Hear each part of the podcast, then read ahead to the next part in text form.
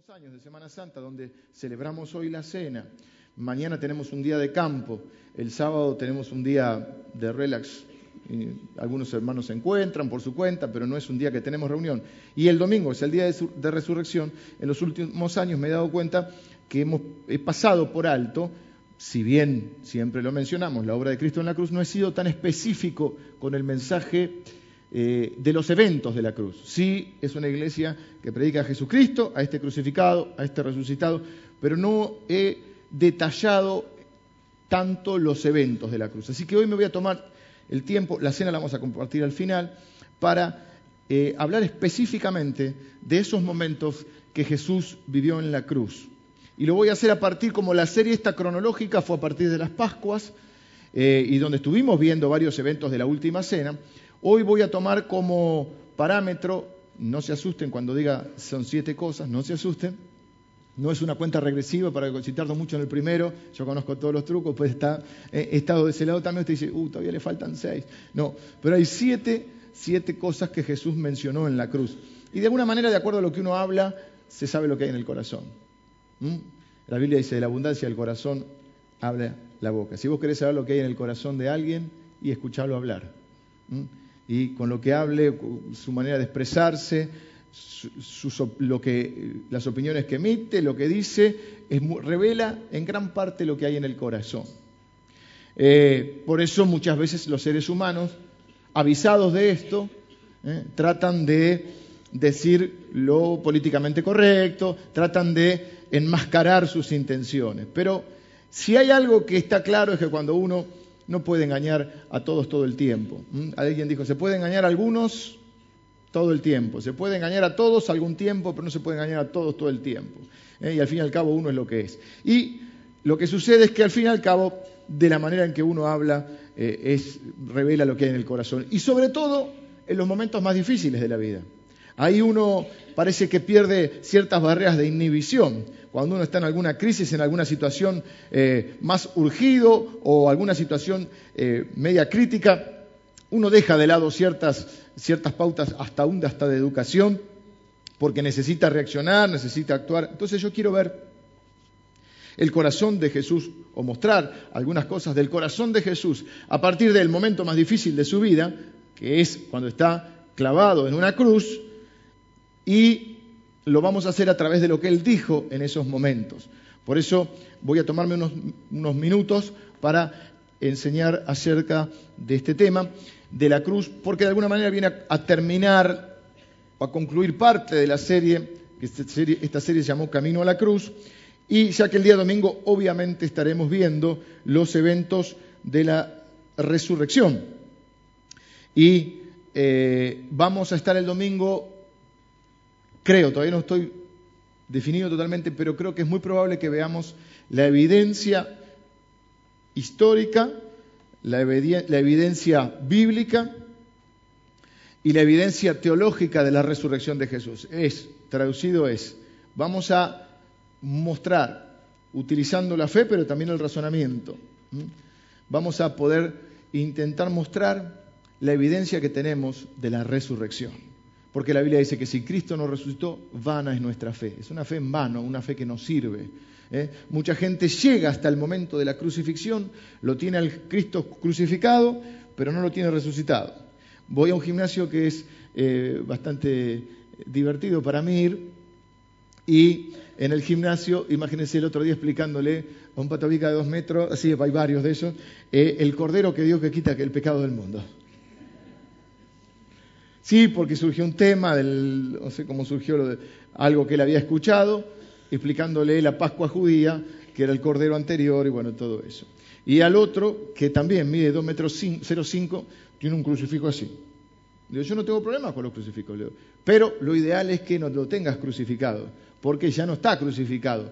Nosotros tenemos la cruz, pero la, la usamos vacía. Música romántica que me puedan poner.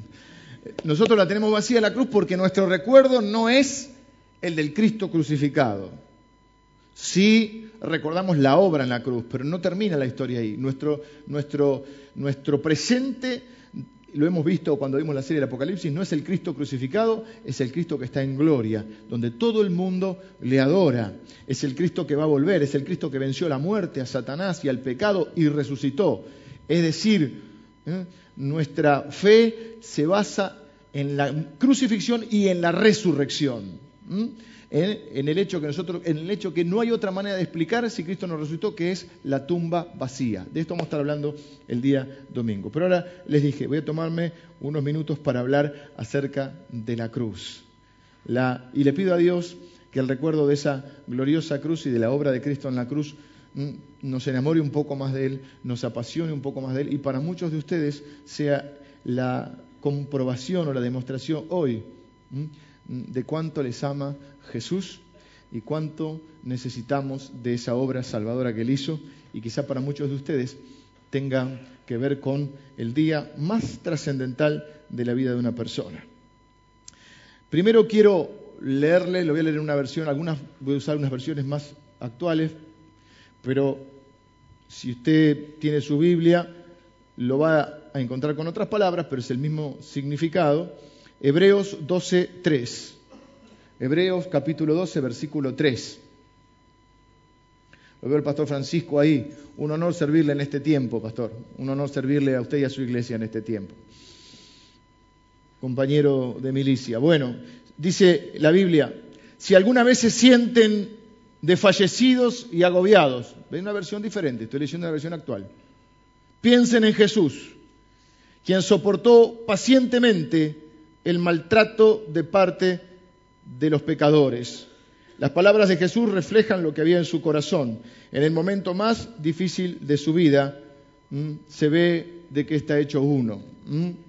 Hay alguien que alguna vez me dijo, en, en las crisis sale lo peor de cada uno. Yo ilusamente, o no ilusamente, pero idealista, le dije, a mí me gustaría que en los peores momentos salga lo mejor de mí, no lo peor. Pero llegué a la conclusión que no sale lo mejor o lo peor, sale lo que uno es sale lo que uno es. Entonces uno tiene que trabajar para que, o dejar que Dios trabaje, para que uno, para que Dios cambie mi corazón y en todo momento salga lo que soy. Y, que se vaya sacando esa miseria del corazón y habiendo otra cosa, porque al fin y al cabo uno es lo que es. A veces plazamos muy por encima el hecho de la crucifixión. Decimos, Jesucristo murió en la cruz.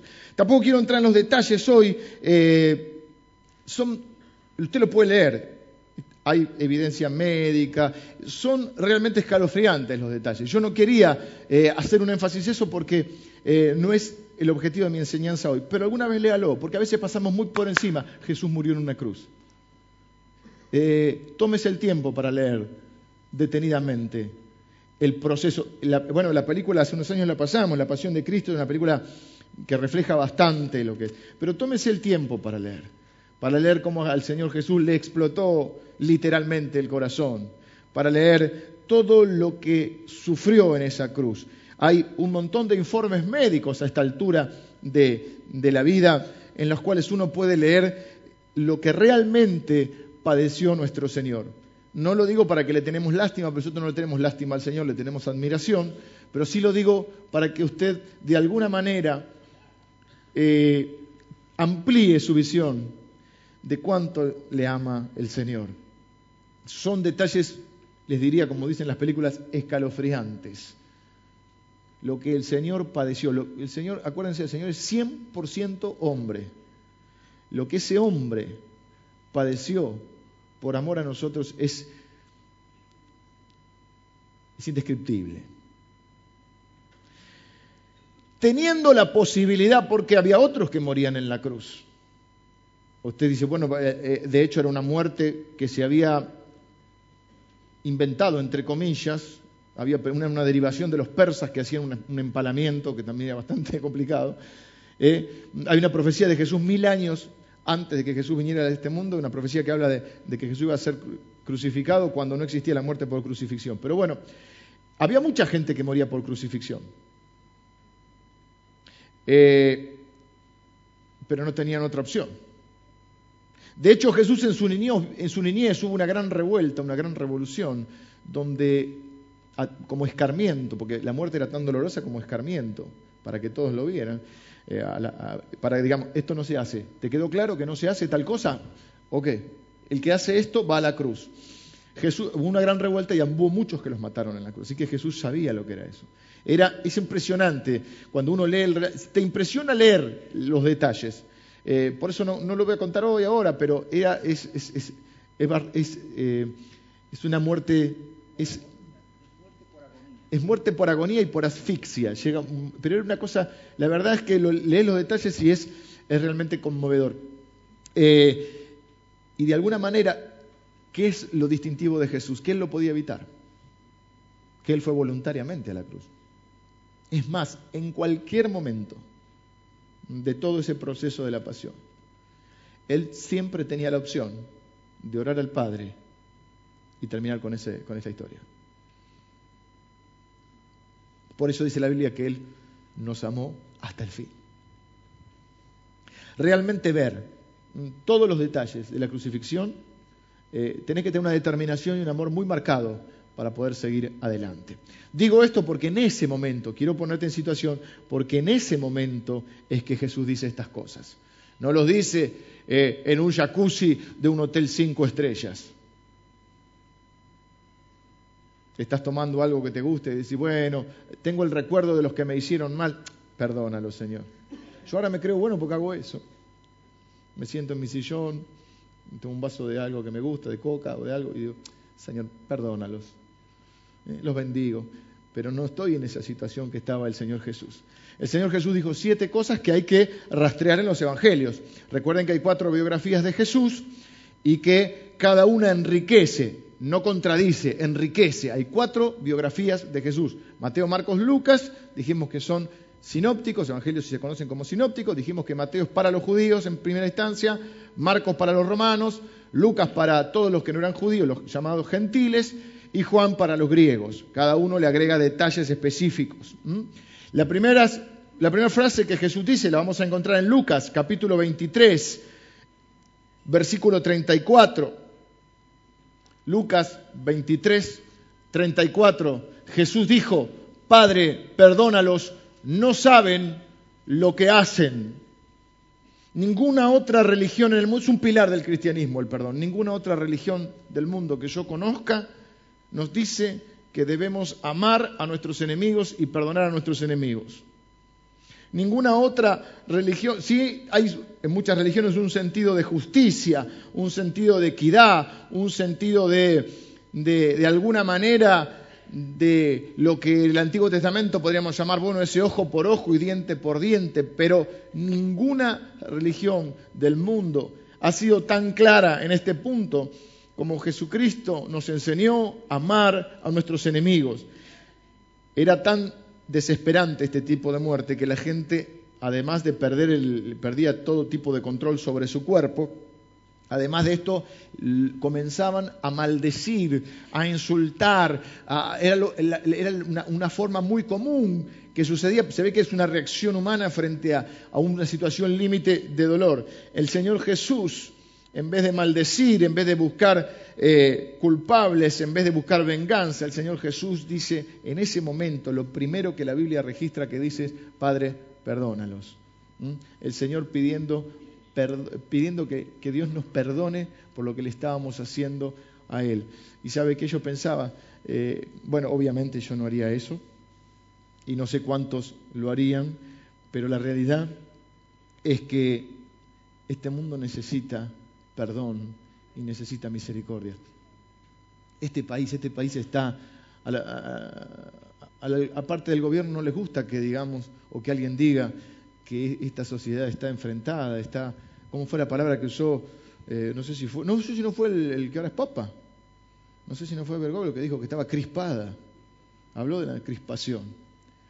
Entre paréntesis, está circulando por, por, Facebook, lo vi yo, es muy interesante, un artículo de un, es un, videito muy cortito de un pastor, un hombre grande, yo lo, ya predicaba cuando yo era chico, ha venido a predicar a la iglesia, se llama Salvador de Lutri, eh, que él cuenta una anécdota sobre el que ahora es papa, pero cuando él la cuenta todavía no era papa y habla acerca, se llama el jardinero del papa, por ahí lo vio. Muy interesante, yo lo vi, lo vio. Usted, hermano, está informada, está full, usted, está full siempre. Eh, está muy bueno, porque habla de, que para generar un día de, que fuera el día de la Biblia, por eso me acordé.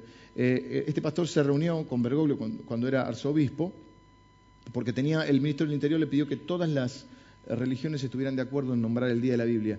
Y, el actual Papa, eh, Jorge Bergoglio, le dijo, yo estoy convencido mm, que lo único que puede cambiar este país es la palabra de Dios. Y le contó que oraba, ahí viene la historia, no los detalles están en la historia, que todos los miércoles él oraba una hora con su jardinero, que era evangélico. Por eso se llama la historia del jardinero del Papa. Eh,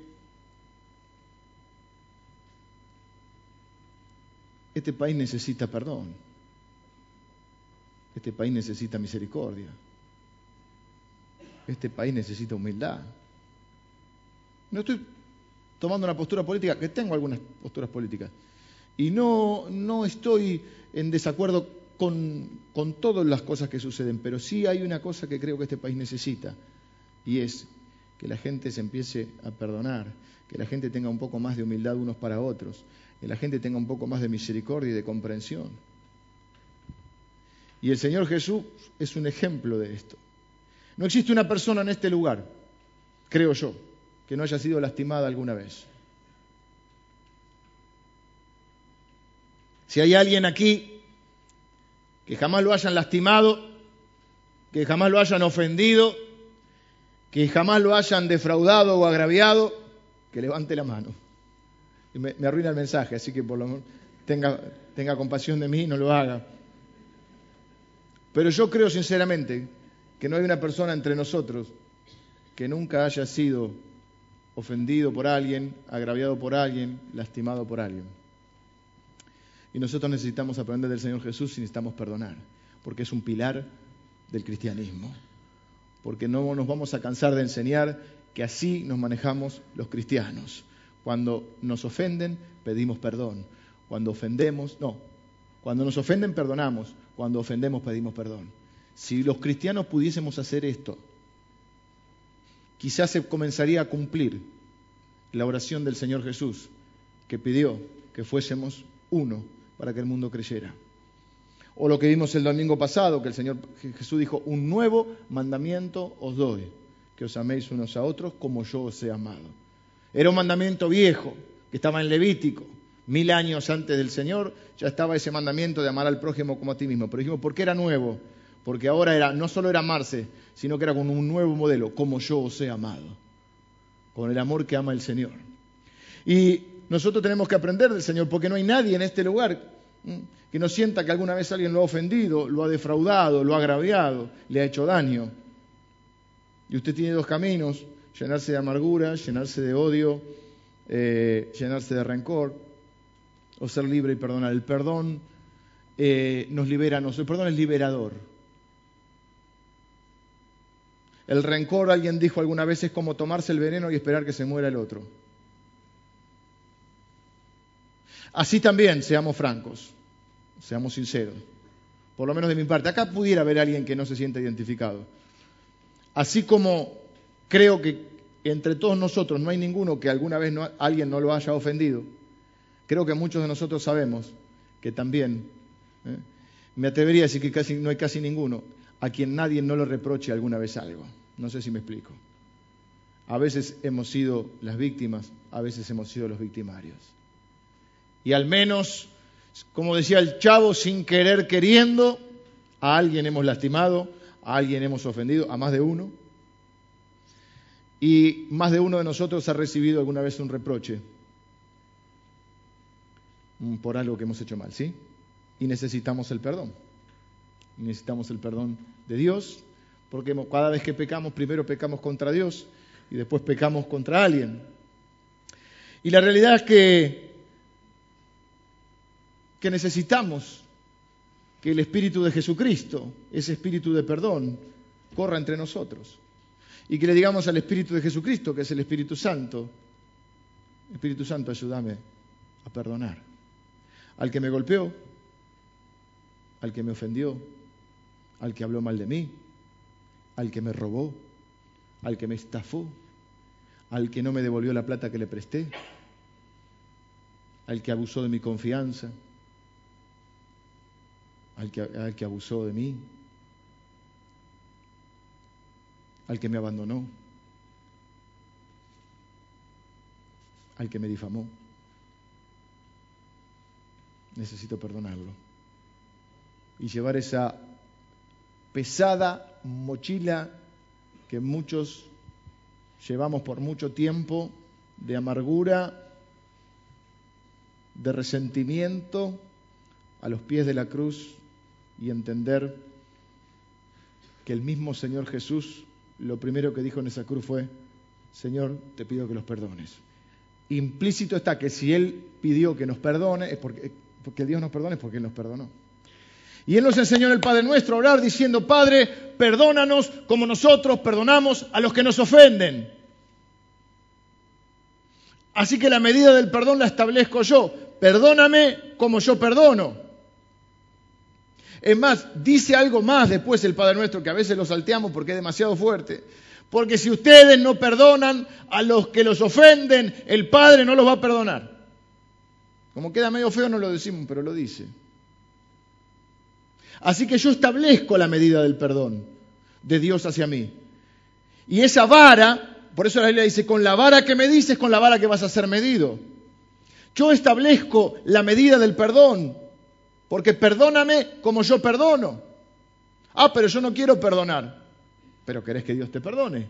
¿O querés que alguien a quien dañaste te perdone?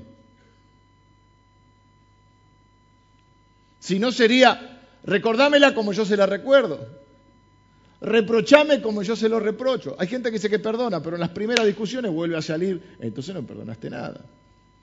Ya hablamos igual que era hace un tiempo atrás, no hoy no es mi tema de hoy, que era el perdón y que no era. ¿Mm? Perdón no es reconciliación, por ejemplo. Porque para el perdón se necesita uno, para la reconciliación se necesitan dos. Perdón no es devolución de la confianza.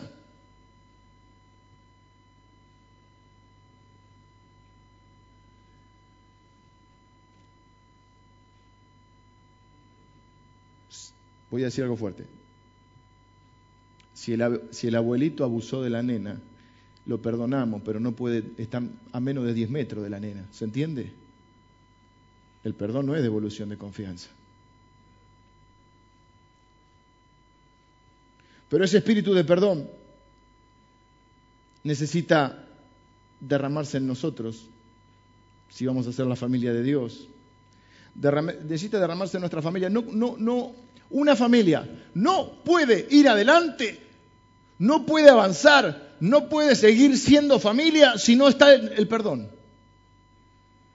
Es imposible que una familia siga adelante, porque eso es lo que hacemos las familias, nos perdonamos.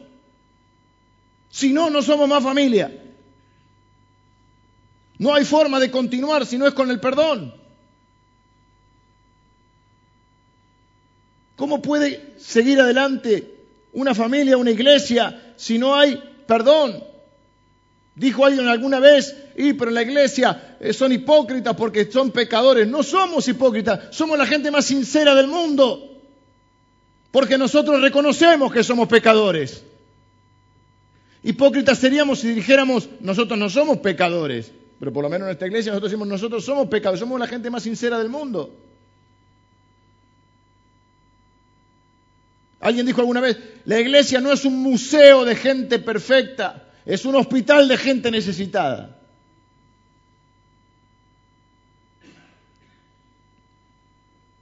Hace un tiempo un pastor, que lo respeto mucho, yo no lo conozco personalmente, me hizo reír con una, le dijo a mi, madre que la encontró y le, mi le dijo que era pastor de la iglesia.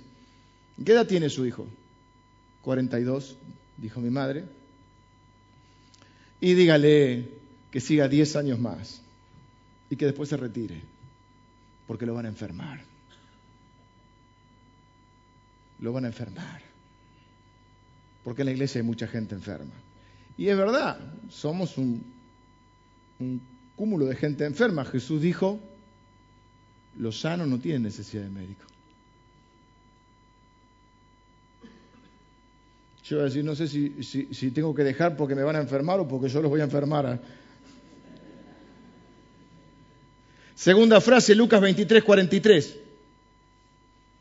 Segundo pilar del Evangelio, segundo pilar del cristianismo, es la esperanza.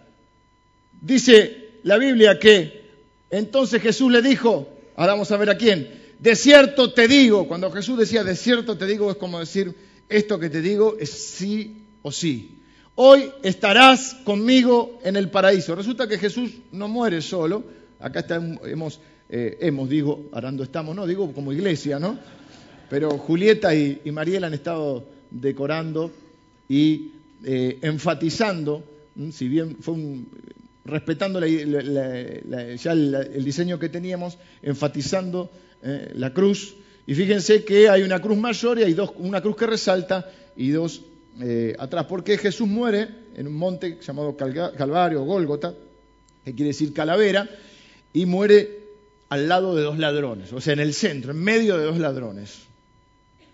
Y había uno que se burlaba y que comenzó a maldecir, que era la reacción natural, parece, de toda esta gente, alguien que no tenía temor de Dios, nada. Jesús, entre otras burlas que le hicieron, eh, le pone una corona de espina porque la, causa, entre comillas, del juicio, que fue una farsa, eh, un juicio era acusarlo de que él eh, se autodenominaba el rey de los judíos, que él podía sublevarse y una serie de cosas. En realidad estaban enfermos un grupo de, líderes religiosos porque Jesús en un momento se da a conocer y como se da a conocer como Dios, para ellos era un blasfemo. Pero además lo buscaban, eh, no, nunca lo quisieron.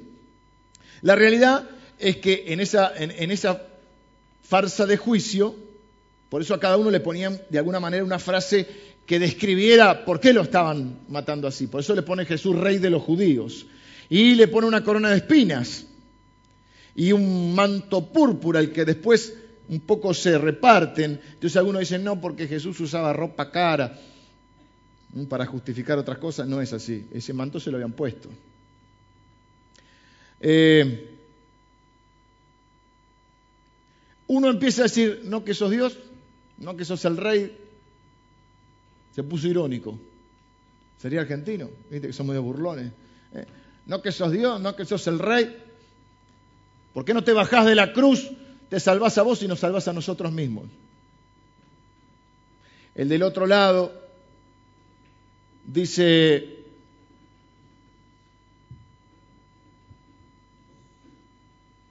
no tenés temor de Dios ni en este momento.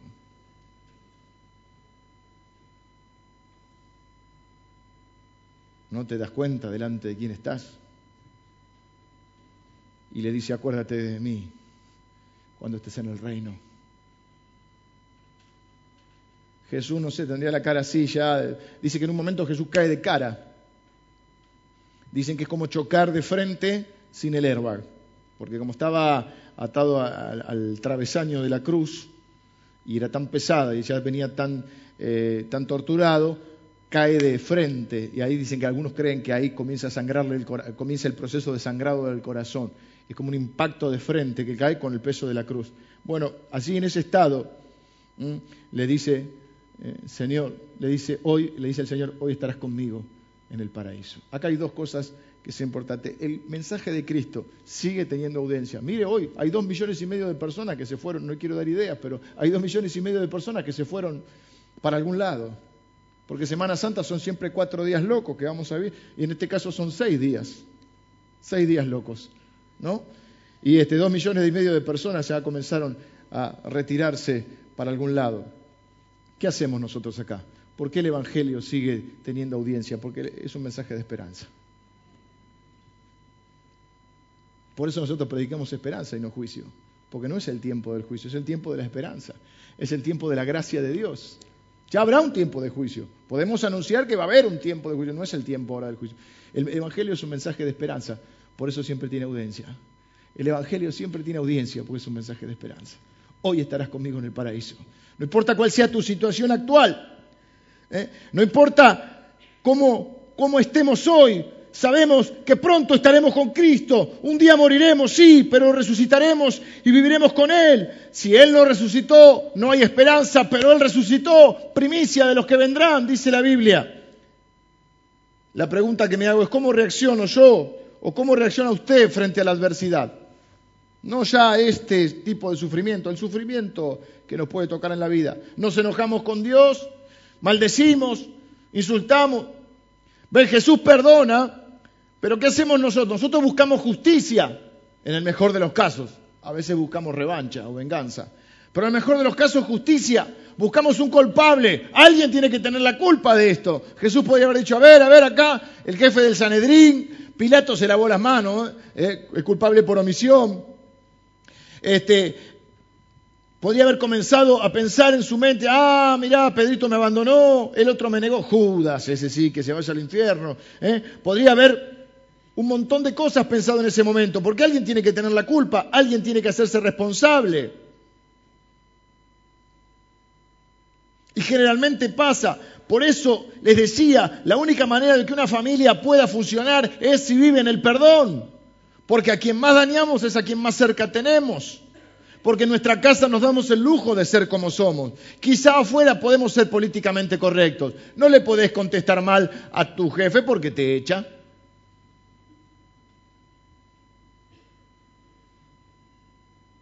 No le podés contestar mal a, tus compañeros, pues no tienen por qué aguantarte, algunos lo hacen. Después dicen, estoy sufriendo por el Evangelio, nadie me quiere. No, no te quieren, no, porque eso, no te quieren porque vos sos mal compañero. No le echemos la culpa al Evangelio. Pero en general uno se cuida un poco y en tu casa no. Por eso un viejo pastor decía, en tu casa saben si sos o no sos. ¿Cómo le vamos a enseñar a nuestros hijos a que se perdonen? si ven que no somos capaces de perdonar? ¿Cómo le vamos a decir que no peleen entre ellos si nos ven pelear con nuestra esposa? ¿Cómo le vamos a decir que reconozcan sus faltas si nosotros no nos hacemos cargo de las nuestras? Usted lo está preparando para que él sea, conozca a, Dios y una de las cosas que tiene que hacer es arrepentirse en algún momento de su vida.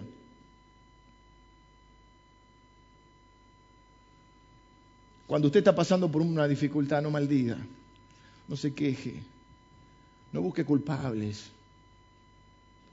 En todo caso, muchas veces el culpable no lo busca afuera, está más cerca de lo que usted cree.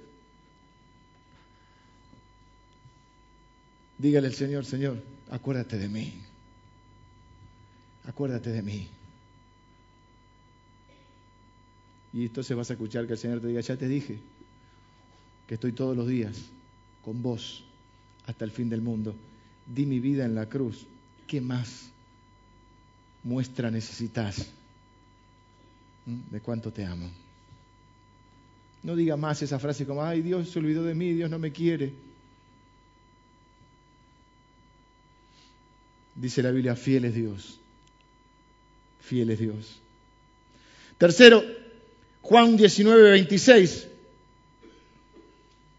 demuestra que Jesús siempre está pensando en nosotros. Entonces, en un momento, en medio de todo ese caos que está viviendo, Jesús está experimentando no solo, después voy a volver a esto, pero présteme atención, no solo el dolor físico de la tortura, sino que él está experimentando algo que hasta ese momento no experimentó nunca en su vida, que es él está sintiendo los estragos que el pecado produce en un hombre. Él está sintiendo que Dios le da la espalda. Yo no creo que sea totalmente así porque la Biblia dice Dios estaba en Cristo reconciliando al mundo, pero es lo que siente alguien que está en pecado, siente la separación que el pecado produce. Él es sin pecado, pero él está cargando con todos los pecados en la cruz. Por eso la Biblia dice, maldito el que es colgado de un madero. Él está siendo maldito para que nosotros seamos benditos. En ese momento Jesús está cargando con todos nuestros pecados, con todas nuestras corrupciones, con todas nuestras enfermedades. Así que no es solo un problema físico, es un problema esencial para él. Él dijo, yo y el Padre uno somos, jamás sintió, se sintió separado del Padre. En ese momento él siente esa separación. Pero aún así, en ese momento más dramático, él sigue pensando en nosotros. Entonces cae a la cuenta que está su madre ahí. No había mucha gente ahí, porque cuando te va mal no hay mucha gente, te quiero aclarar. No hay mucha gente. Entonces no había mucha gente ahí. No estaban los amigos del campeón. Estaba la mamá, porque en general las viejas son incondicionales. Y estaba Juan, este Juan que está escribiendo esto, que escribió después tres cartas y que escribió el Apocalipsis y que es el único discípulo que está en ese momento, todos los demás lo abandonaron. Hay alguna que otra mujer más ahí, Pero Jesús cae a la cuenta de que está su madre ahí y que él, aún en ese, momento, es responsable por su madre. Estoy escribiendo un libro. Me está ayudando mucho el pastor Javi Gómez, que está por ahí. En realidad creo que sin él no lo podía escribir porque es el que todos los martes me tengo que juntar con él, entonces yo tengo que hacer la tarea, para que él me corrija la tarea. Entonces eh, me, está motivando y me motivó la otra vez con lo importante que puede ser escribir un libro para, eh, quiero aclarar que a todos nuestros, es, más para jóvenes, se lo vamos a regalar a todos nuestros jóvenes, no es nuestra intención eh, tener otro fin de lucro. Si en algún momento ese libro diera algún lucro, cosa que no, no estoy esperando demasiado. Si algún momento ese, ese libro diera algún lucro, ese lucro es para la iglesia, no es para mí. ¿Está bien? Eh, pero estamos. Entonces, escribo de noche. Me cuesta escribir. Hoy me llegó un mail en el teléfono que decía que hay un método, y a mí me gustan los métodos fáciles, eh, que vos le dictás a la computadora y agarra tu voz. Eh, antiguamente una vez lo probé y no andaba, pero fueron hace muchos años, quizá ahora se han modernizado. Eh, para poder hablar y que escriba, ¿no? Pero bueno, cuento esto, bueno, y entonces me quedo a la noche, y otra me quedé hasta las 4 de la mañana, ya hice cuatro capítulos, tengo que hacer 52. Bueno, pero hice cuatro en un día. No está tan mal. Quiere decir que si me tomo un día por, semana y escribo cuatro, en 10 semanas tengo 40, 10 semanas son dos meses. Y no, lo tengo que terminar antes. sí, pero lo tengo, lo tengo que terminar para mayo, junio. Bueno, no importa, no me preocupen ahora que tengo que explicar otra cosa. Eh, y cada capítulo es como una predicación, así que complica un poco. No sé, porque estaba contando algo del libro, le iba a contar. Hay un capítulo que habla acerca de, nuestra relación con nuestros padres y de cómo tenemos que honrar a nuestros padres hasta el último día. Jesús honró a sus padres. Además de que algunas cosas ustedes ya, cuando lean el libro, algunas cosas, si ustedes son asiduos eh, concurrentes, muchas de las cosas surgen porque uno tiene una línea de pensamiento. Hemos visto los diez mandamientos, que era el único mandamiento con promesa. Eh, todos tienen promesa de bendición, pero este con una promesa específica de que tu vida va a ser más larga. Hablamos de muchas cosas acerca de la honra a los padres, pero una de las cosas es que hay que honrarlos hasta el último día de nuestra vida. Jesús la honró a la mamá hasta el último día de su vida. En el peor momento de su vida, él se cae a la cuenta que su madre va a seguir viviendo y él no va a estar para cuidarla.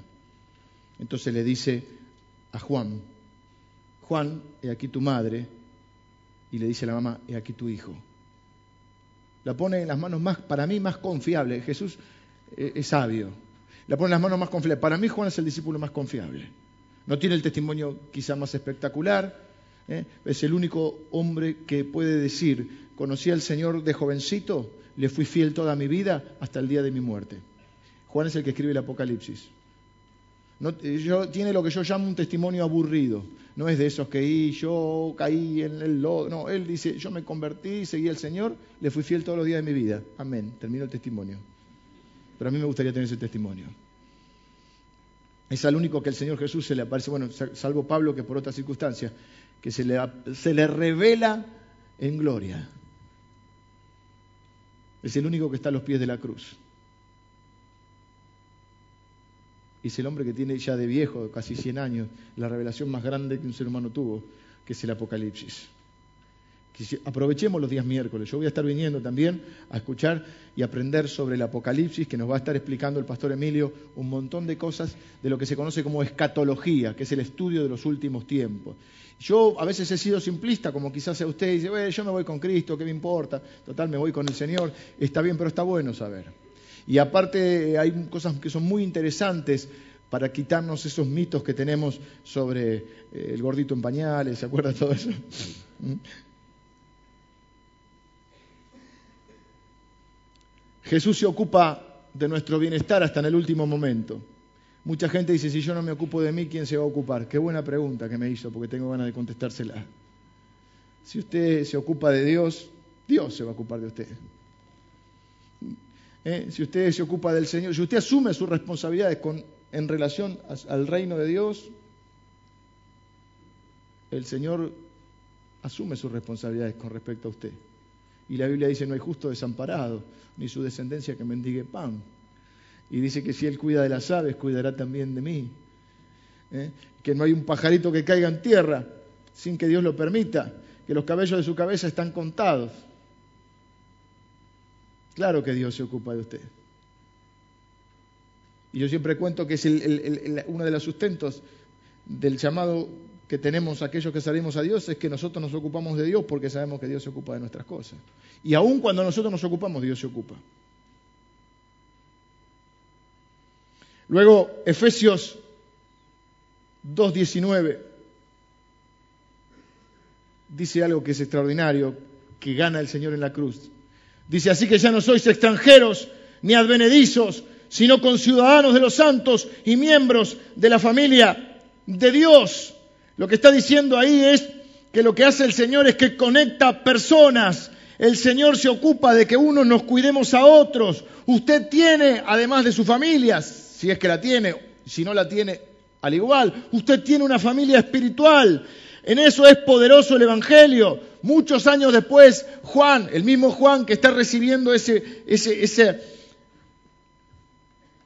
no sé si decir ese mandato, pero esa, esa consigna del Señor, Acá está tu madre, cuídala como si fuera tu madre y ella te va a cuidar como si, fuera como si fueras un hijo. Hay una interconexión porque Dios establece lazos espirituales entre sus hijos que son seres espirituales. Por eso ya no somos ni extranjeros, ni extraños, ni advenedizos. Somos conciudadanos de los santos y miembros de su familia. Eso es lo que hace Dios. Qué poderoso es el Evangelio. Que aquí adentro podemos convivir gentes, que tenemos diferentes historias, aún diferentes formas de pensar, diferentes temperamentos, diferentes caracteres. Algunos hemos nacido en países diferentes, pero estamos acá. Y esto es lo que dice la Biblia que va a suceder. Eh, este Juan habla en las tres cartas, él dice, ¿cómo mora el amor de Dios en un hermano que ve padecer al otro y no hace nada? Y dice, hijitos míos, no hablemos de palabra, sino hablemos con hechos. El domingo pasado hablamos de eso. Y en el Apocalipsis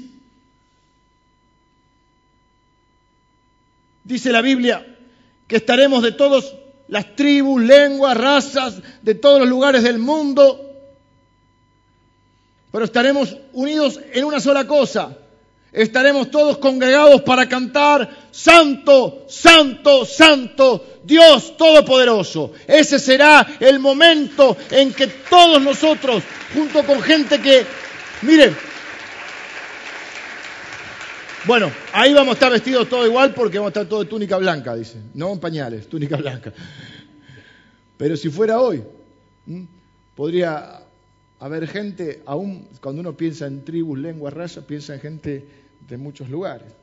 Ahora ahí lo veo a, Walter que está por viajar a, China en uno de sus viajes misioneros y la iglesia también está eh, apoyando este, este nuevo, nuevo viaje, no el nuevo desafío porque es el décimo viaje ya.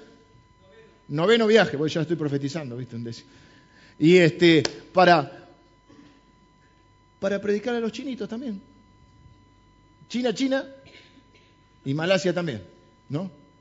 Hong Kong. ¿eh? Y, hemos, el, ven lo que decía, el 45 están aprietos.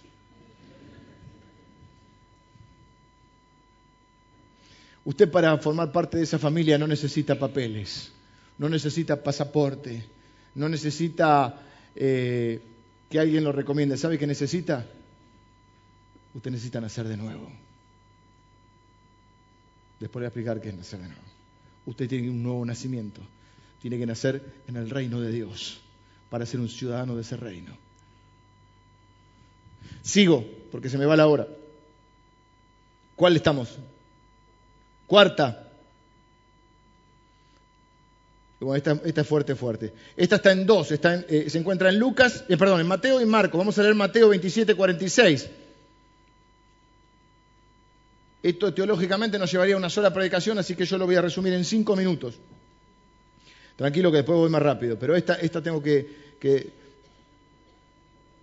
Dice que cerca de la novena, ya al final, el Señor clama a gran voz diciendo, Elí, Elí, lama sabactani, esto es, Dios mío, Dios mío, ¿por qué me has desamparado? Está citando un salmo, ¿no? Pero es, de alguna manera, lo que el Señor está sintiendo en ese momento, y quiero que usted comprenda esto. Esta es una de las verdades teológicas más importantes de la salvación. lo que se conoce como el intercambio divino o la sustitución. Es decir, en ese momento Jesús está tomando nuestro lugar. La Biblia dice en Romanos 6:23, porque la paga del pecado es muerte. La consecuencia del pecado es muerte. Dice la Biblia también que por cuanto todos pecamos, o sea que todos somos pecadores, todos hemos pecado, por cuanto todos hemos pecado estamos destituidos de la gloria de Dios. No hay justo ni a un uno, no hay quien entienda, no hay quien busque a Dios. Nadie puede decir, yo, yo entiendo que usted dice, pero yo no soy tan mala persona. Hay otras personas que son malas. Sí, bueno, depende con quién se compare.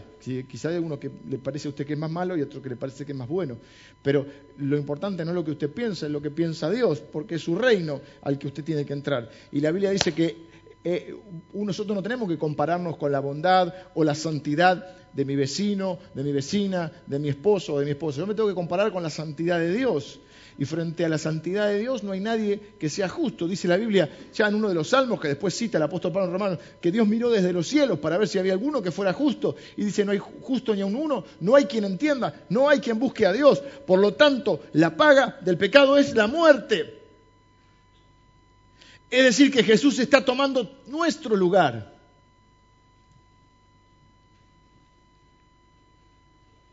Entonces lo que Jesús está sintiendo en ese momento es lo que le decía antes, el estrago que produce el pecado en la vida de una persona, la separación. Él está sintiendo que Dios le da la espalda.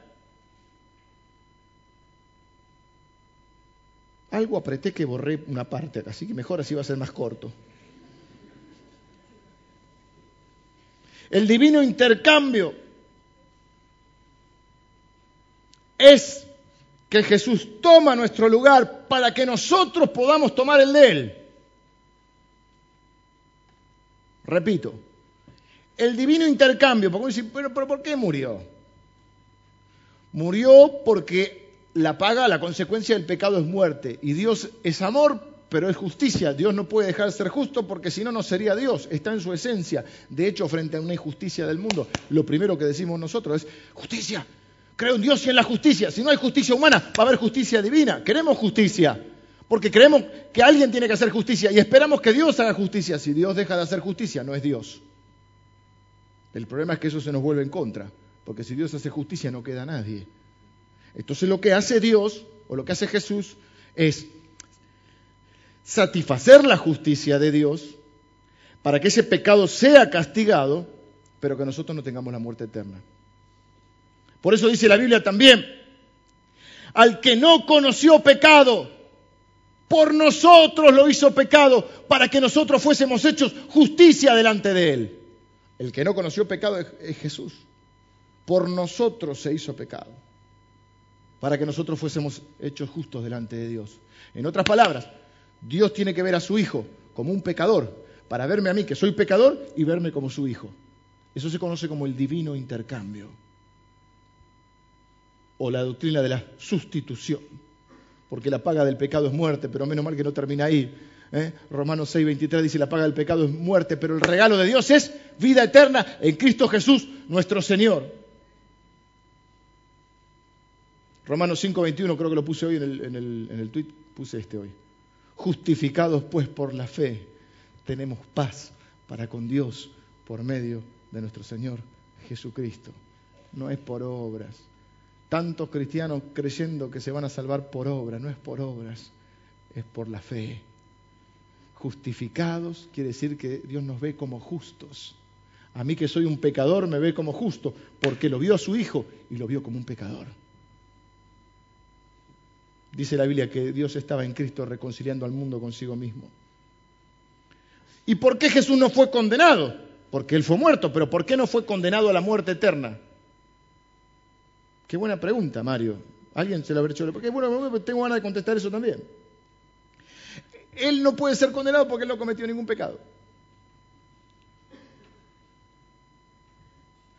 Por eso la muerte no lo puede retener y por eso el diablo no lo pudo retener, porque fue sin pecado. Si él hubiese tenido pecado, él no hubiese podido vencer al pecado, a la muerte y a Satanás. Por eso dice la Biblia también en 1 Corintios, ¿dónde está, o oh muerte, tu aguijón? ¿Dónde, o oh sepulcro, tu victoria? Sorbida es la muerte en victoria. ¿Qué lo hace al Señor vencedor? Que Él es sin pecado. La muerte no lo puede retener, Satanás no lo puede retener, no tienen forma. Por eso dice la Biblia también en Romanos 28, ¿quién acusará a los escogidos de Dios? Dios es el que justifica, Cristo es el que murió. Es más, el que resucitó, el que está, dice la Biblia, a la diestra de Dios e intercede por nosotros. Toda lo que se conoce como la vía crucis, todo el camino del Calvario, el Señor Jesús está intercediendo por nosotros.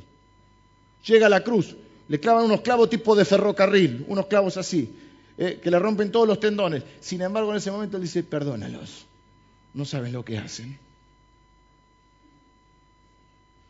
Luego, Juan 19, 28, vemos la humanidad de Jesús. Esto es un misterio, otro de los misterios que no podemos entender. Él es 100% hombre y es 100% Dios. Y eso yo no lo puedo explicar del todo porque es algo eh, muy difícil de explicar. Pero vamos a poner como la Biblia. A ver, la Biblia es 100% papel, pero es 100% la palabra de Dios. O, o esta mesa, esta mesa es 100% mesa. Bueno, podría ser 50% si me siento es banco, pero es 100% mesa y es 100% madera. ¿Le gustó el ejemplo? Sí, pues no tengo otro, así que... Cumple el propósito para lo que es. El Señor Jesús es Dios, 100% Dios, pero es 100% hombre. Y entonces, como una de las cosas que más lo demuestra es que Él dice, tengo sed. Tengo sed. Y ahí se cumple otra profecía, porque le dan a beber vinagre. Es más, es importante que sepamos que Él es 100% hombre, porque este, este énfasis en que Dios se hizo hombre. Porque si Él no es hombre, no puede morir por nosotros. Porque tiene que ser un hombre el que pague. No sirve que venga Superman. Bueno, primero no existe además, pero la kriptonita, todo eso no, no lo creas, no es verdad. No sirve que venga un superhéroe. Jesús es nuestro héroe, pero no es un superhéroe. Jesús se hace hombre. Y su sacrificio es válido y es perfecto porque es hombre. Hebreos 4:15 dice, nuestro sumo sacerdote comprende nuestras debilidades porque enfrentó todas y cada una de las pruebas que enfrentamos nosotros, sin embargo, él nunca pecó. Pero ¿qué dice? Enfrentó todas y cada una de las pruebas que enfrentamos nosotros. ¿Por qué? Porque era hombre. En la versión tradicional que usted está leyendo ahí, dice uno que fue tentado en todo. Tentado es ser tentado. No le busquemos la vuelta. Pero sin pecado.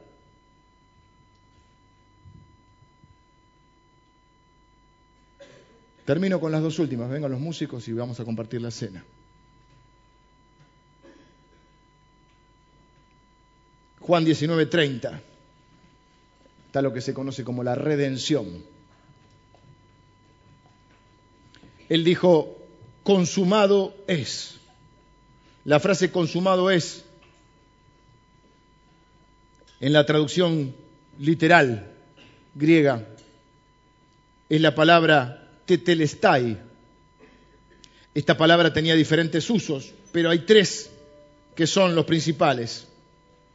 Primero era usada por un sirviente, por un esclavo, cuando venía de cumplir su tarea y le decía a su jefe o a su amo, hice lo que tenía que hacer, el trabajo que me diste está terminado.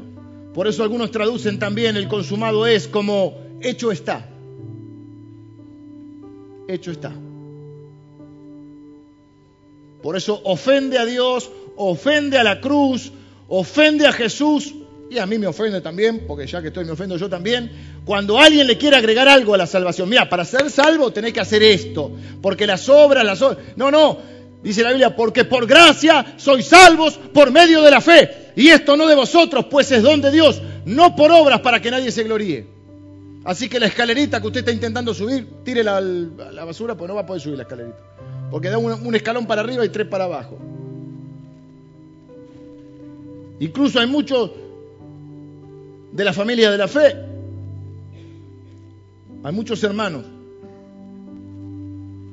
que tienen que tener más claro este punto.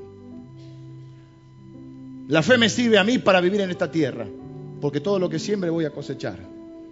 La fe me sirve a mí para tener, pero no, no, me sirve a los fines de la salvación. La salvación es solo por la fe. Si usted le quiere agregar algo, usted está ofendiéndolo o menospreciando la obra de Cristo. Cristo dijo, hecho está, consumado es. La obra que hice está terminada, está completa. No hay que agregarle nada a la salvación. Es más, el segundo aspecto de esta, de esta palabra era un término común en la, en la vida comercial griega. Dice que significaba una, que una transacción quedaba cancelada al ser pagada la deuda en su totalidad. Cuando se realizaba el pago final, se podía decir teterestai, o sea, la deuda ha sido cancelada. Se han hallado recibos antiguos de impuestos. Muchos de los que están acá tienen que pagar impuestos. Porque al César lo que es del César y a Dios lo que es de Dios. Y dice que se han hallado recibos antiguos de impuestos con la palabra tetelestai escrita en ellos, lo cual implica que la deuda había sido pagada completamente. A veces vas a algunos lugares donde vos comprás pagás en otro lado y al final te dan la factura y en la factura le ponen el sello, pagado, cancelado. ¿sí? Generalmente dice pagado las nuestras, ¿sí? O efectivo le pone alguno. Esa es la idea que nos da. Tenemos una deuda porque la la paga del pecado es muerte. Tenemos una deuda de pecado, una deuda de injusticia. Todos hemos pecado, todos hemos ofendido a alguien, todos hemos lastimado a alguien y todos de alguna manera hemos ofendido a Dios. Porque primero pecamos contra Dios. ¿Cuándo pecamos contra Dios? Cuando quebrantamos sus leyes. Sin querer, queriendo. Cuando vivimos alejados de Él. Si fuéramos más técnicos diríamos cuando erramos al blanco, porque al fin y al cabo es eso. Pecar es errar al blanco. Cuando no le diste justo en el centro. Pero la Biblia dice que el Señor anuló el acta de los decretos que nos era contraria y los clavó en la cruz. Hay un sello que Él pone que dice cancelado. Así que si usted tiene alguna deuda, usted puede tirar los papeles. ¿Cómo le gusta no pagar la deuda muchos? Pague sus deudas, pero esta está pagada. El recibo guárdeselo porque de vez en cuando el diablo le viene a acusar de cosas pasadas. Usted le puede mostrar la factura. Guarde la factura por las dudas. Pero no le pase factura a nadie, porque así como el Señor lo perdonó a usted, perdonó al otro. y es pagada, la deuda está, cancelado ha sido la deuda. El tercero es que al momento de seleccionar un cordero para el sacrificio en el templo, esto era un hecho muy importante, el cordero tenía que ser sin mancha, sin defecto, nada. Y se buscaba el animal entre el rebaño que fuera perfecto. Cuando se lo encontraba, se podía decir tetelestai encontré el cordero perfecto. No sé si le suena. Jesús dijo, consumado es. Literalmente en la cruz está diciendo, la obra que me diste que hiciera ha sido completada. La deuda está pagada. Ya no, ahí empieza el tiempo de la gracia. Tanta gente no entiende. Ahí empieza el tiempo de la gracia, el tiempo donde se nos dice que todos nuestros pecados han sido pagados, los antiguos, es decir, los ya cometidos, los presentes, le voy a decir algo que alguno va a hacer una revelación y va a encantar, los pecados futuros que vas a cometer también han sido ya perdonados. Y alguno está haciendo... Vamos, vamos, ¿eh? Pero no te puedo mentir. La verdad que han sido ah, perdonados los pecados futuros también. No le digamos esto, vamos a meterle miedo a la gente. Si pecaste vas al infierno. Mire, yo no, encontré nadie que por miedo no peque. Por miedo al irse al infierno no peque. Si hay una esperanza de que algún pecado no cometamos, es por amor a Dios. Nada más. Y a mí nunca me, me frenó este, y creo que a nadie el miedo a Dios porque todos somos pecadores. Así que perdonar los pecados futuros sí. ¿O usted cree que ahora va a pecar nuevamente y el Señor va a tener que volver a morir en la cruz? Este pecado no lo tenía contado.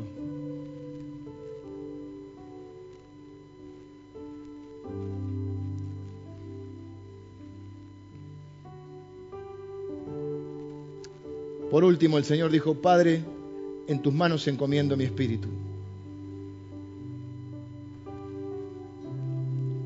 En tus manos encomiendo mi espíritu y entregó su espíritu.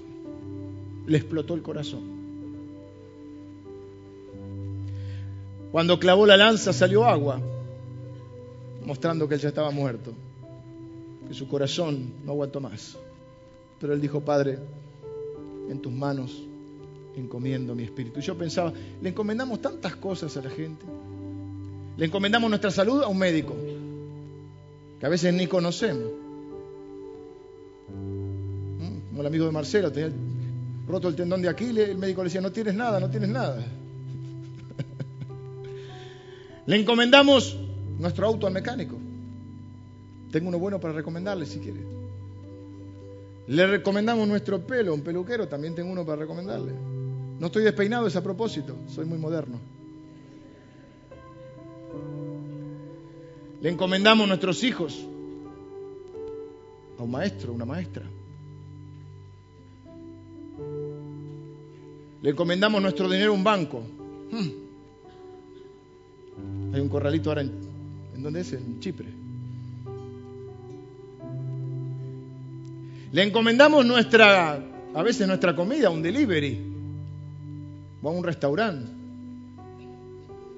sabiendo que ningún chef come en su restaurante, dice el dicho.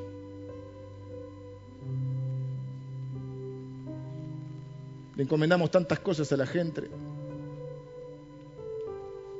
La pregunta es, ¿a quién le va a encomendar su espíritu? ¿Es lo que va a quedar? Cuando usted deje esta tierra, yo quiero decirle que es un poco desagradable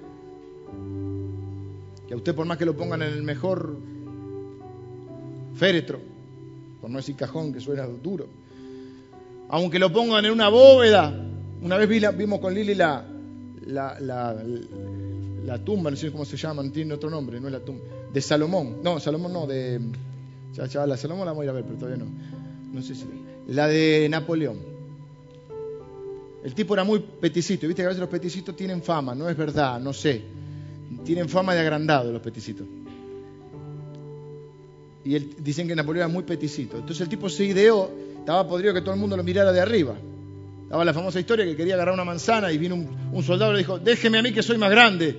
Y el petizo lo miró y le dijo, eh, más alto, no más grande.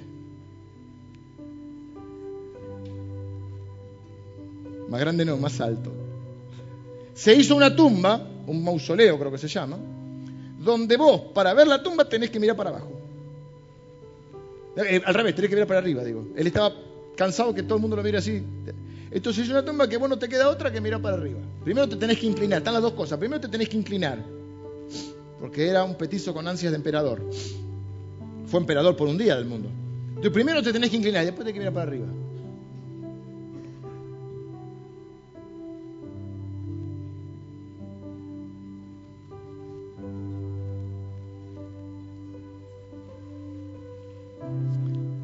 Quiero decirle que aunque usted le hagan el mejor mausoleo, el cuerpo se pudre. Hasta el de, qué detalle feo de mi parte, pero bueno, el de Walt Disney, que lo tenían congelado, parece que no aguantó. El tipo dijo, por ahí me congelo y por ahí en el futuro descubren algo y revive. Estuvo bien, pero no alcanzó.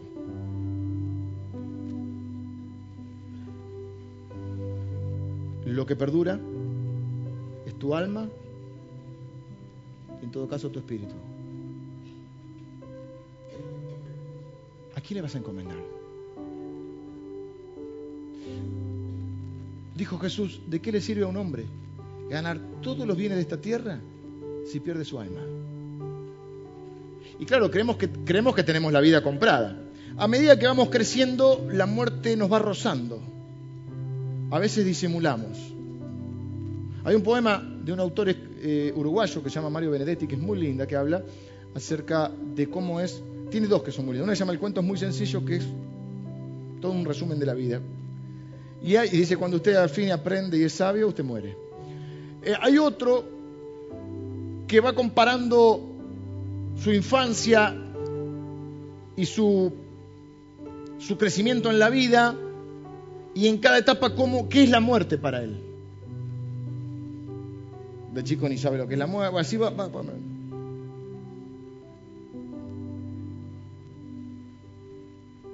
Hace poco escuché una frase que me gustó mucho también, de una persona que no, no, es con una persona conocida, pero Dijo que en un momento su madre, ¿quién fue que lo China Zorrilla, ¿la conoces a China Zorrilla? Bueno, no es amiga mía, la escuché por la radio. En un momento su madre, muy anciana, le dijo una frase, le dijo que ya estaba, ya sabía que iba, estaba por morir, le dijo, en un momento el miedo le deja lugar a la curiosidad. Tremenda frase. Llega un momento en que el miedo le da lugar a la curiosidad. Como que el ser humano asume, digamos. Pero la verdad es que no todos sabemos si vamos a llegar a ese momento. Algunos la muerte lo puede sorprender. Dios no lo quiera hoy. Jesús le dijo, hoy estarás conmigo en el paraíso. Yo no tengo que esperar ni a que Él venga, ni tengo que esperar al día de mi muerte, a ver qué va a pasar después en el juicio final. Yo sé que eh, yo he sido juzgado, condenado y castigado en la cruz, pero también he sido resucitado, dice la Biblia, juntamente con Él. Es decir, yo no tengo que esperar un juicio final para que Dios me diga en el juicio final a ver si fui bueno, malo o regular, a ver si voy a ser salvo o no, voy a ser salvo, a ver si voy a tener lugar con Él o no. Jesús dijo que hay dos lugares, no hay más. la Biblia no menciona en ningún lado, usted búsquelo en la Biblia que, tenga, protestante, católica, todo, a ver si encuentra el purgatorio y no lo va a encontrar, porque no está. Hay un cielo y un infierno. El cielo se le llama paraíso en algunas ocasiones, el reino de Dios, el reino de mi Padre, dice Jesús, y el infierno es el infierno. Y no es tan simpático como lo muestran en la tele. Yo no tengo que esperar a ese momento. La Biblia dice que Cristo tomó mi lugar. En Él he sido juzgado, condenado, castigado. Molido fue por nuestros pecados. Herido fue por nuestros pecados. Molido por nuestras rebeliones. El castigo de nuestra paz fue sobre Él. Y por su llaga fuimos nosotros curados, dice la Biblia.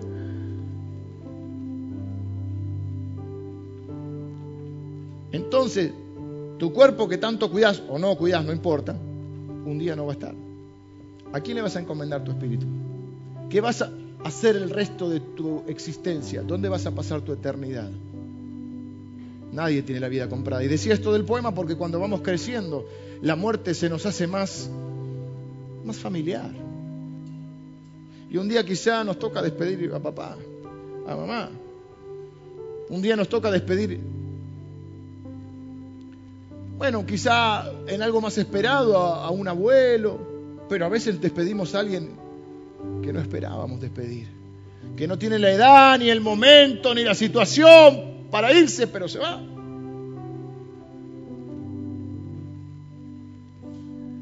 ¿Y quién de nosotros tiene la vida comprada?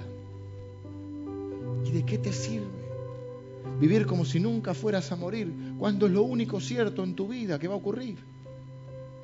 Hay muchos problemas que te haces que ni siquiera van a ocurrir. Hay cosas por las cuales estás angustiado y si me pasa esto, quizá nunca ocurran. Pero hay algo que va a ocurrir y que un día te vas a morir. Un día entregaremos el equipo. ¿A quién le encomendas tu espíritu? ¿A dónde crees que vas a ir, por ejemplo, si hoy tuvieras que dejar esta tierra? Tenemos que esperar a que la muerte nos roce con alguien cercano para, por cinco minutos, diez, ensayar una frase hecha como no somos nada. Una frase o un pensamiento donde de golpe decimos qué frágiles que somos. Resulta que se me cortó una venita en el cerebro se me cortó una, se me tapó una arteria en el corazón.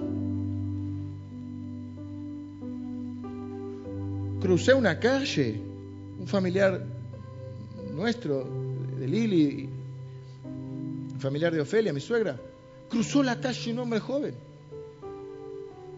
Un auto lo atropelló. Un día común. Un día común. para vivir un hecho de esos para que nos despierte por un rato y decimos, pero tan frágil soy, yo creo que soy omnipotente y de golpe, de golpe algo falla en mi ser y me quedo acá. Y la muerte te roza y a veces disimulamos.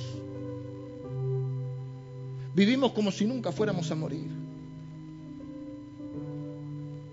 Pero ¿qué si, como dijo Jesús, esta noche vienen por tu alma? ¿Qué? ¿A quién le encomendas tu espíritu? El apóstol Pablo dijo, yo sé en quién he creído. Y Él es fiel para guardar mi depósito. Hasta que Él venga o hasta que yo me vaya. Y dijo, yo sé que si este, este tabernáculo, esta tienda, esta carpa, algo, algo que da la idea de, de, de pasajero, se deshiciere, tengo de Dios un edificio, no hecho de manos, un edificio eterno. Por eso Él dijo, para mí el vivir es Cristo y el morir es ganancia. La muerte deja de ser ese, ese cuco amenazador. Claro, nadie está apurado para irse todavía, pero la muerte deja de ser esa, esa, esa, amenaza para transformarse en un paso necesario para vivir una eternidad con Dios. Pero, ¿has encomendado tu espíritu al Señor? Y yo quiero terminar hoy, antes de la cena, que, bueno, pido disculpas por los minutos de más, para que usted encomiende su espíritu al Señor.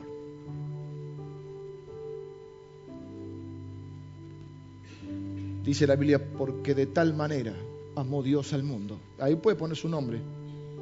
El mundo somos las personas, ¿no? Que dio a su único Hijo para que todo aquel que en Él cree no se pierda, sino que tenga vida eterna.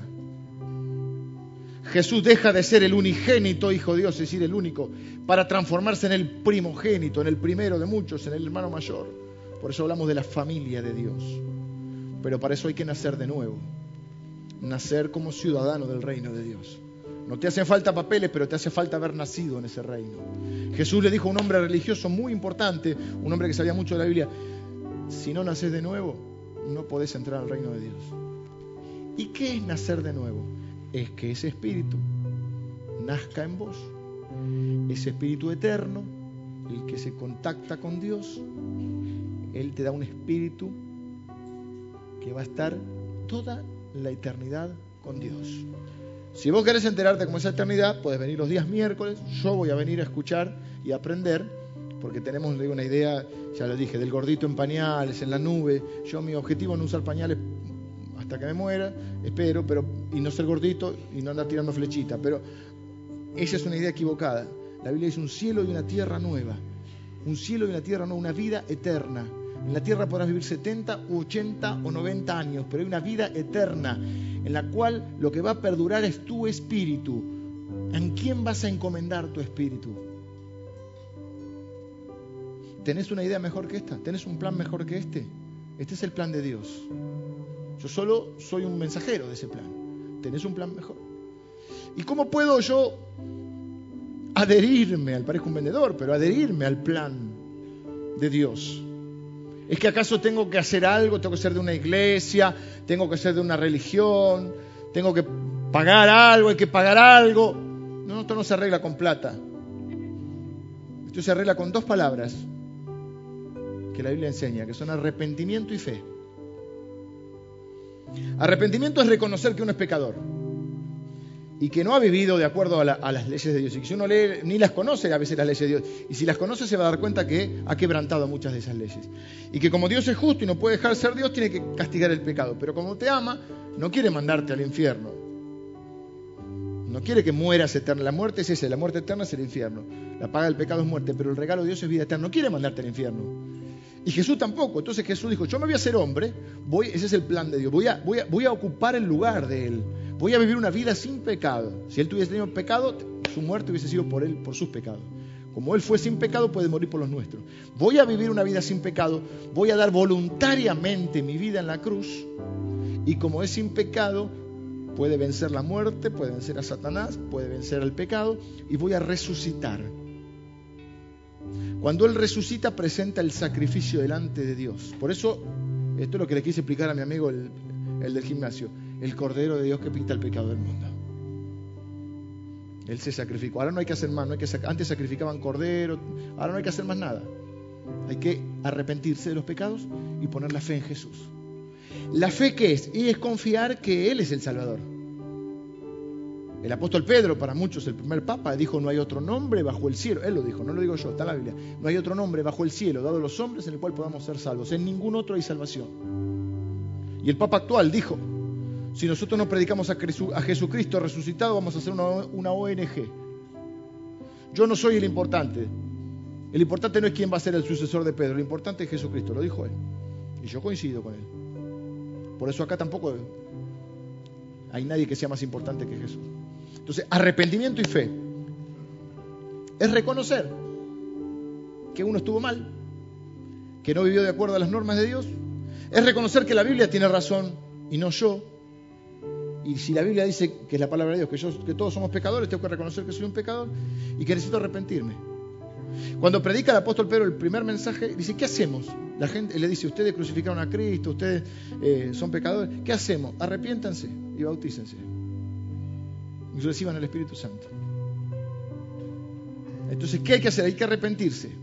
Poner la fe en Jesús como el único Salvador. No hay otro nombre bajo el cielo dado a los hombres que podemos ser salvos. Y recibir de Dios el regalo de la salvación. Porque dice, la paga del pecado es la muerte, pero el regalo de Dios es vida eterna en Cristo Jesús.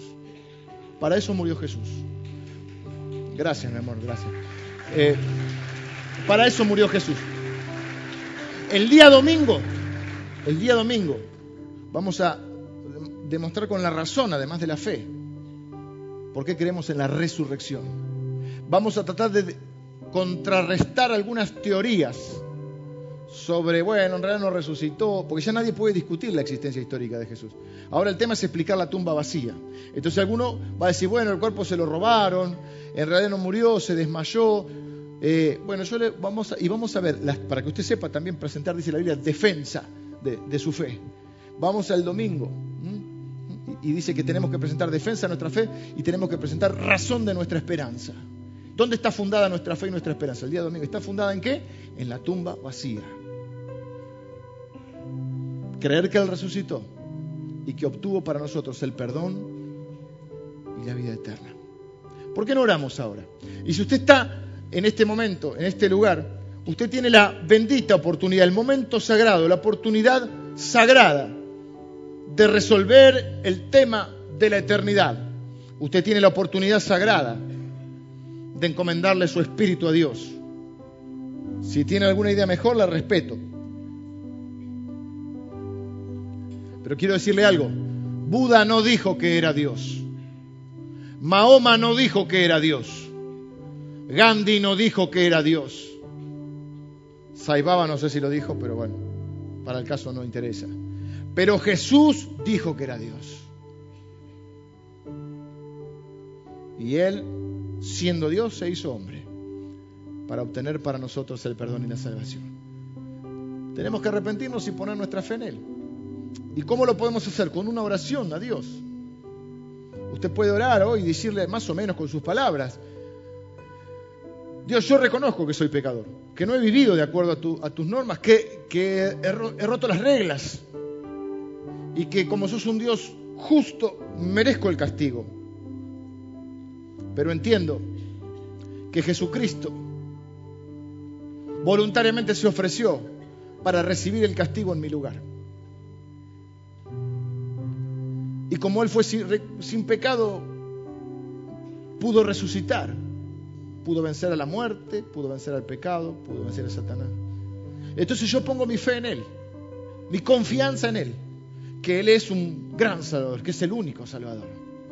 Y yo reconozco que necesito un Salvador y que Jesucristo es ese Salvador. Y entonces yo me arrepiento de mis pecados y recibo el perdón en, Cristo Jesús.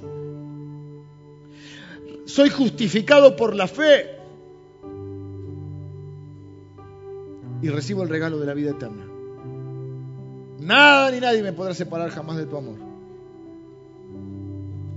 Ahora estoy en paz contigo, Señor. Tengo paz contigo, estoy en paz. Soy reconciliado contigo por la obra de Jesús. ¿Está usted orando así? Por favor, levánteme su mano derecha, quiero bendecirle con una oración. Mano derecha, Dios les bendiga. ¿Quién más que en esta noche Dios les bendiga? ¿Quién más que en esta noche reconozca que necesita un Salvador? Dios te bendiga. Dios te bendiga. Que te vas a ir de este lugar sin saber qué va a ser de tu vida. Yo no sé qué va a pasar con mi vida. No sé qué va a pasar mañana, no sé qué va a pasar dentro de 10 años, no sé si voy a estar. Pero una cosa sé, que ni la muerte me va a poder separar del amor de Dios. Que ya estoy viviendo esa vida eterna. Soy un ser eterno.